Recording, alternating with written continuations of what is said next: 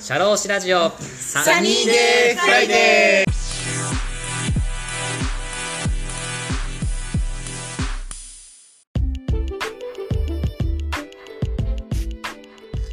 この番組は国内海外問わず放浪が大好きな国際派社労士 DJ のポッドキャストです。明日から週末だとウキウキするようなそんな昼下がりの金曜日の気持ちになれるトーク番組を作っていきます。番組へのメッセージご意見ご感想番組で取り上げてもらいたいトピックなどなどどしどし応募しております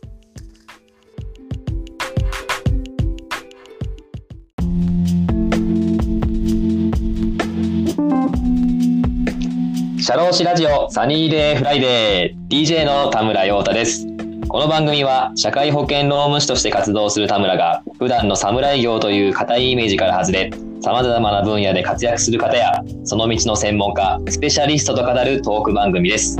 本日も素敵なゲストをお呼びしております。私からご紹介させていただきます。会社内の組織マネジメントをご専門とし、多くの企業の経営の参謀として日々コンサルティング業務でご活躍の社会保険労務士の大田さんです。大田さん、よろしくお願いいたします。よろしくお願いします。はい、お願いいたします。今日はですね、大田さん、私はい。あの企画ということでちょっとお話ししたいんですけれども、はい。最近、最近というかまあ、緊急事態宣言が5月末まで長くなるんじゃないかっていうお話で、まあいろいろ皆さんご不安に思われてる方もいらっしゃるかと思いますが、そうみたいですね。はい、最近は結構あの雇用調整助成金とかの申請とかで各会社さんから社労士ってそういうのって社労士にお願いするんだよねみたいなで結構あのいろいろとちょっとずつ知名度が上がってきてるかと思うんですけれどもはい。こかといってもまあ社会保険労務士ってまだわかんまだまだ知られていない仕事だと思うんですよ。そうだね。はい、でやっぱりそのいろんなね事業弁護士さん税理士さんまあいろいろありますけれどもはい。今日はね、まあ、会社にとって企業にとっての社労士の価値についてちょっとお話ししたいなと思っております。はい。わかりました。で、まあ、まあ、僕これ僕のお話。電波が、ちょっとまた電波がなんかちょっとおかしい感じなんですけど、大丈夫ですか？大丈夫。聞こえてます？聞こえてます？聞こえてます。あの僕自身のね、経験をちょっとお話しさせていただくと、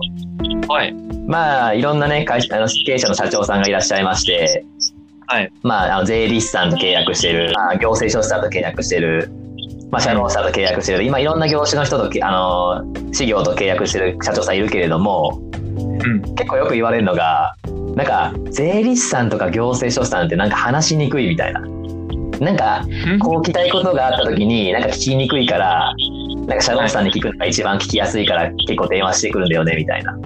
結構そういうのがああって、結構そのなんか、社労士ってなんかこう、まあ人と当たりがまあ柔らかい人も結構多いと思うから、なんか他の人に比べて結構最初のファーストインプレッションみたいな、結構話しかけてくれやすそうなとこがあったり、思っていらもらえるイメージがあったりとかして、うん。結構そういうところって、まあ経営のね、やっぱこう、相談相手としてはやっぱすごい大事なポジションかなと思ってまして、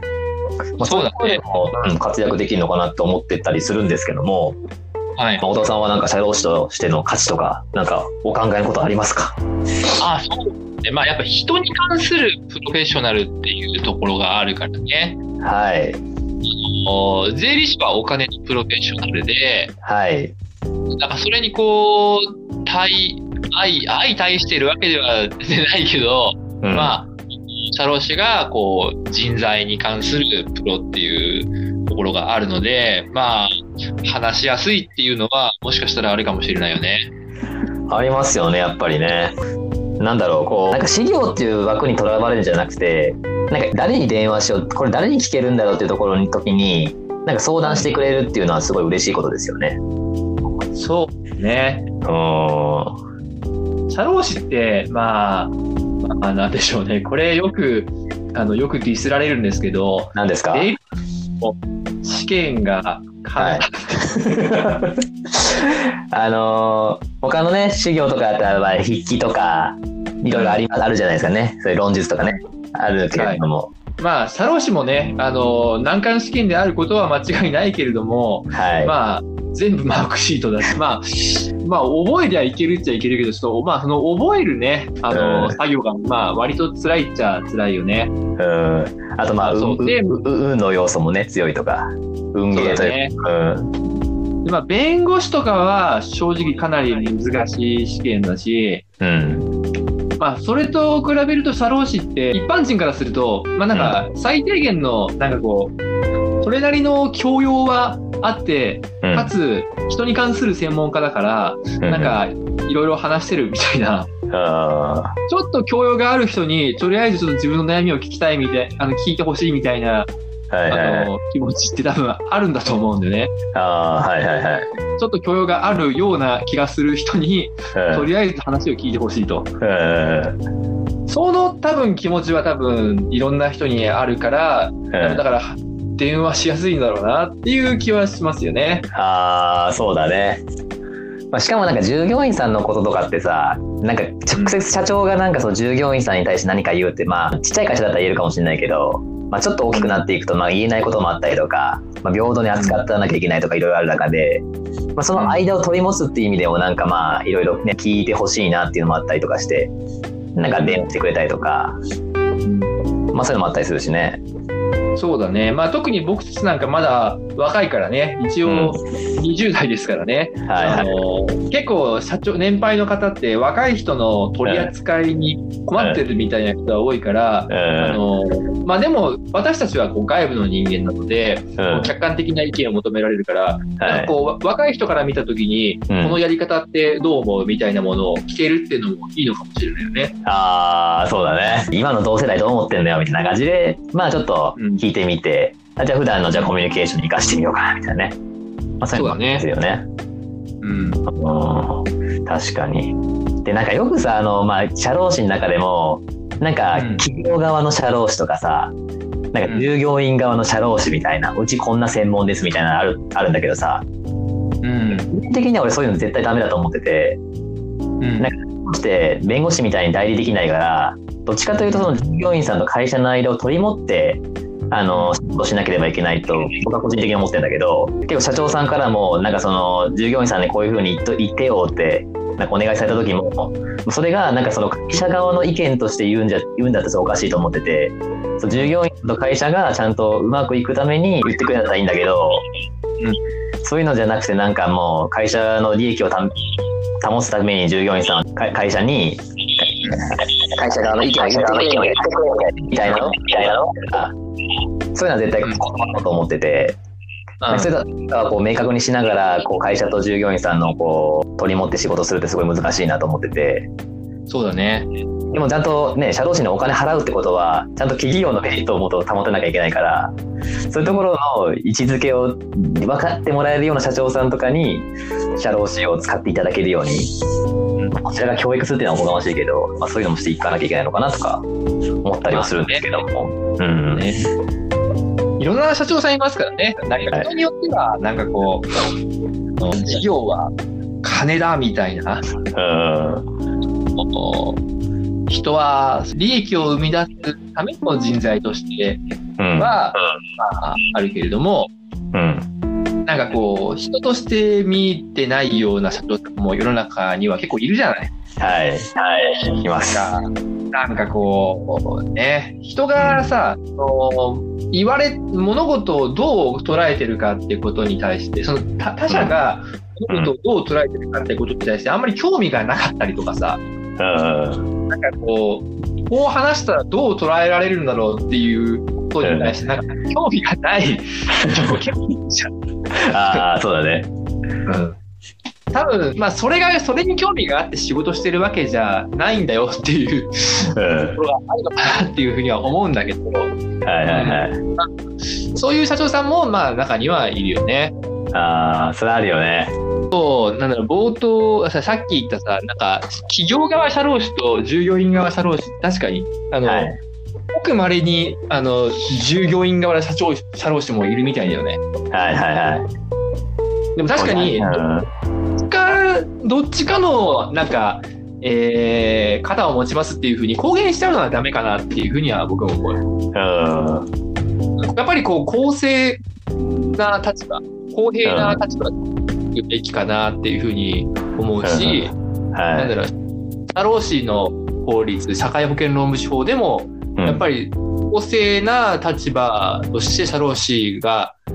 あってほしいっていうふうな、なっていうふうに思うから、なんかどっちかの、なんか利益を、なんか、だけを持つような、してはやっぱ良くないのかなっては思うね。そうだよね。でも顧問料もらいながらさ、そこら辺をさ、会社側じゃなくて、従業員さん側を持って、会社側を持ってっていうところを、価値を築いてくれる社長って、最初になんか労働問題とか、人の問題でなんかつまずいて、やっぱ人を、やっぱ従業員を大事にしなきゃって思わないと、ここまで持ってくるのすごい難しいなと思ってて、そういう教育ってさ、ないじゃん。こう社労士のさ、例えば研修行ってもさ、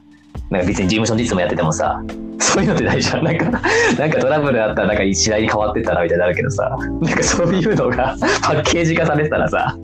いいんだけど、なんかわか、もうそういうの、なんだろう、もう意義が分かってない人とかだったら、もうそれを気づくまでもう別に人なんてどうでもいいよみたいな、もうちゃんと法律通りやってたらいいんだよっていう風な感じの人が多いから、なんかそう芽生えというか、意識の芽生えをどうやってするんしたらしたらいいんだろうって僕はね、最初すごい悩んでまして。ねはい。特に、まあ、僕たち社長さんと比べるとまだ人生経験が長くないからね。そうだよね。うん。まあ、そこは正直必死に勉強するしかないのかなとは思ってるけどね。うん。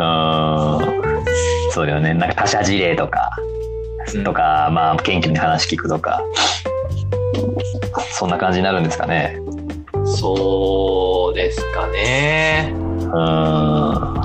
まあでも、そういう勉強をしたことがない人からすれば、やっぱり、あのー勉強したことがある人の意見っていうのは、はい。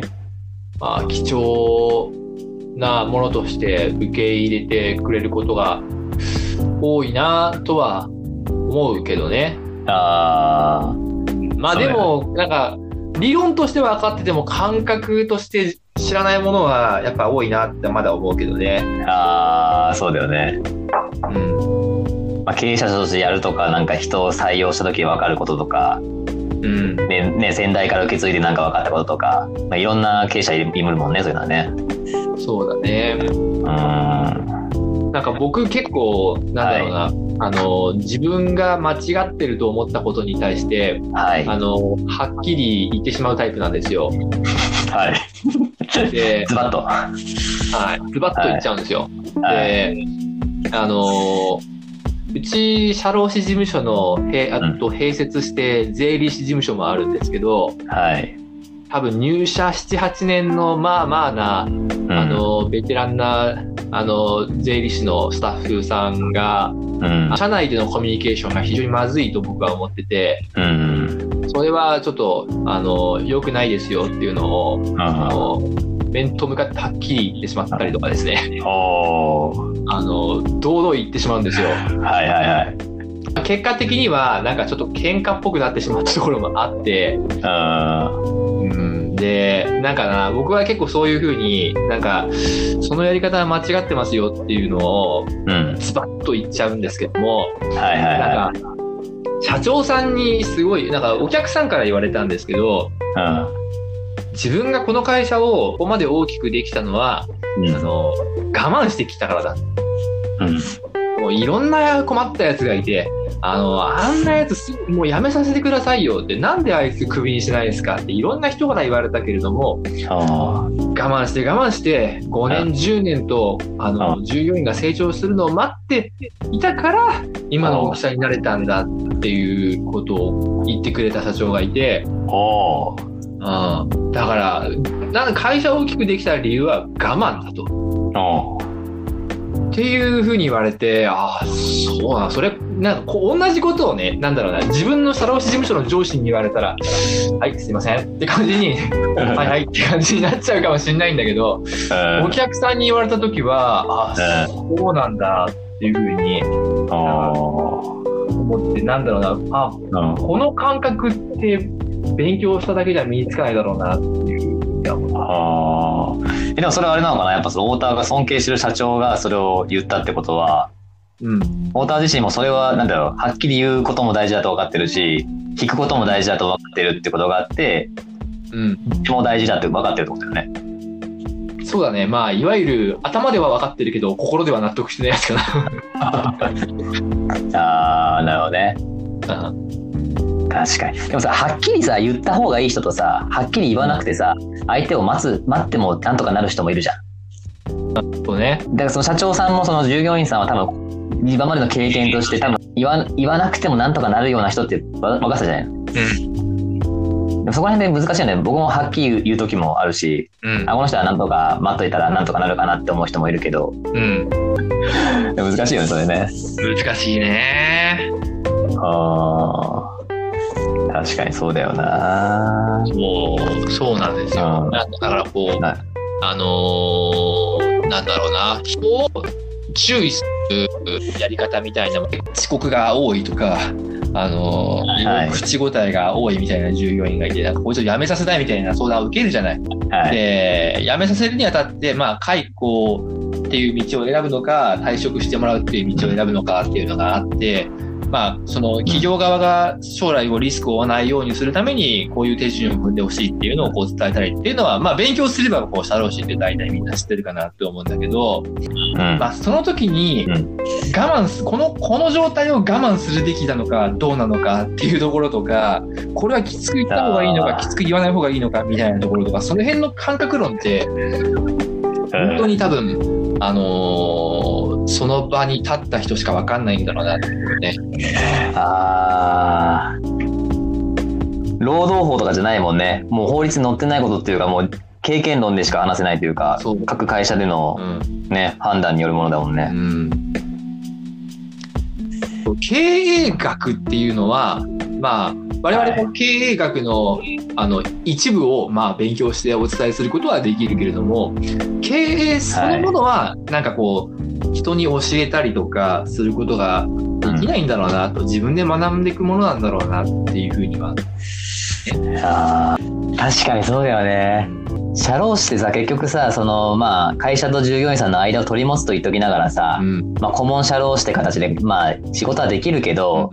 結局その1日8時間例えばあったとした時に、うん。結局入れる時間ってまあ長くてもまあ1、2時間とか、まあ、3時間ぐらいじゃん。うん。ほとんどの多くはさ、社長と従業員さんのさ、その、なんていうの、まあ、会社の空気の中でさ、うん。皆さん過ごしてる中で、まあ、俺らが見てるのってもう本当に一部でしかないじゃん。うんそういうところっていうのはやっぱさ、だ生でそう、まあ、常駐するっていうかずっといない、いたら分かることもあるだろうし、やっぱいないからこそなんかはっきりこう言えないこともあったりするから、そういうところもなんかこうあれだよね、こう経営のこともまあ勉強しながらも、うん。やっぱりその会社の社社長さんをこう尊重しながらこう社労士としてやんなきゃいけないのかなっていうところもあったりするよね。そう。だから、ね、俺らうん。が、あの、そんなやつ、ほほそんなやつってことは言わないかもしれないけれども、まあなんか、なんかこう、法法的観点から考えて、いろいろなアドバイスをするけれども、社長の頭の中では言いたいけれども、今までめっちゃ我慢してきたみたいな、あの、状態にあるかもしれないんだなっていう、あ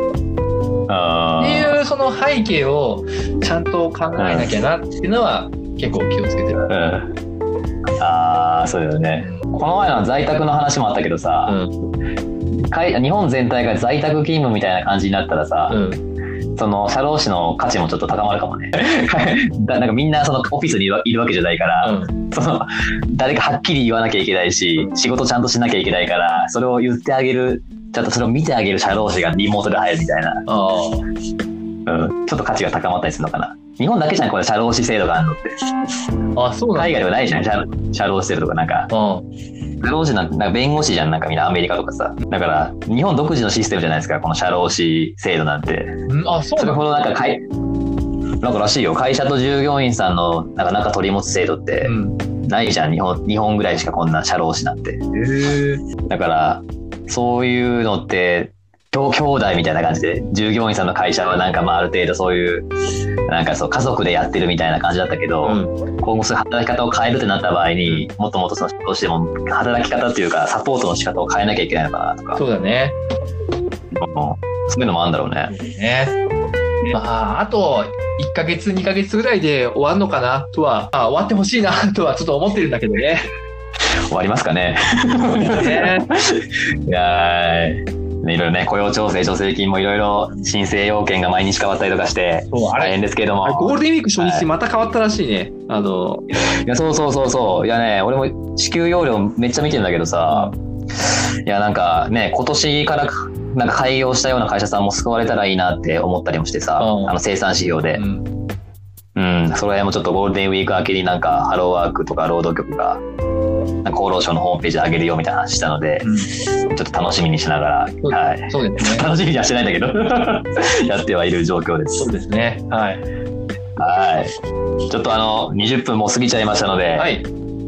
またゲストとして来ていただけますでしょうか？はい。お願いします。ありがとうございます。はい。それでは、本日のゲストは、社会保険労務士の大田先生でございました。お大田さん、ありがとうございました。ありがとうございました。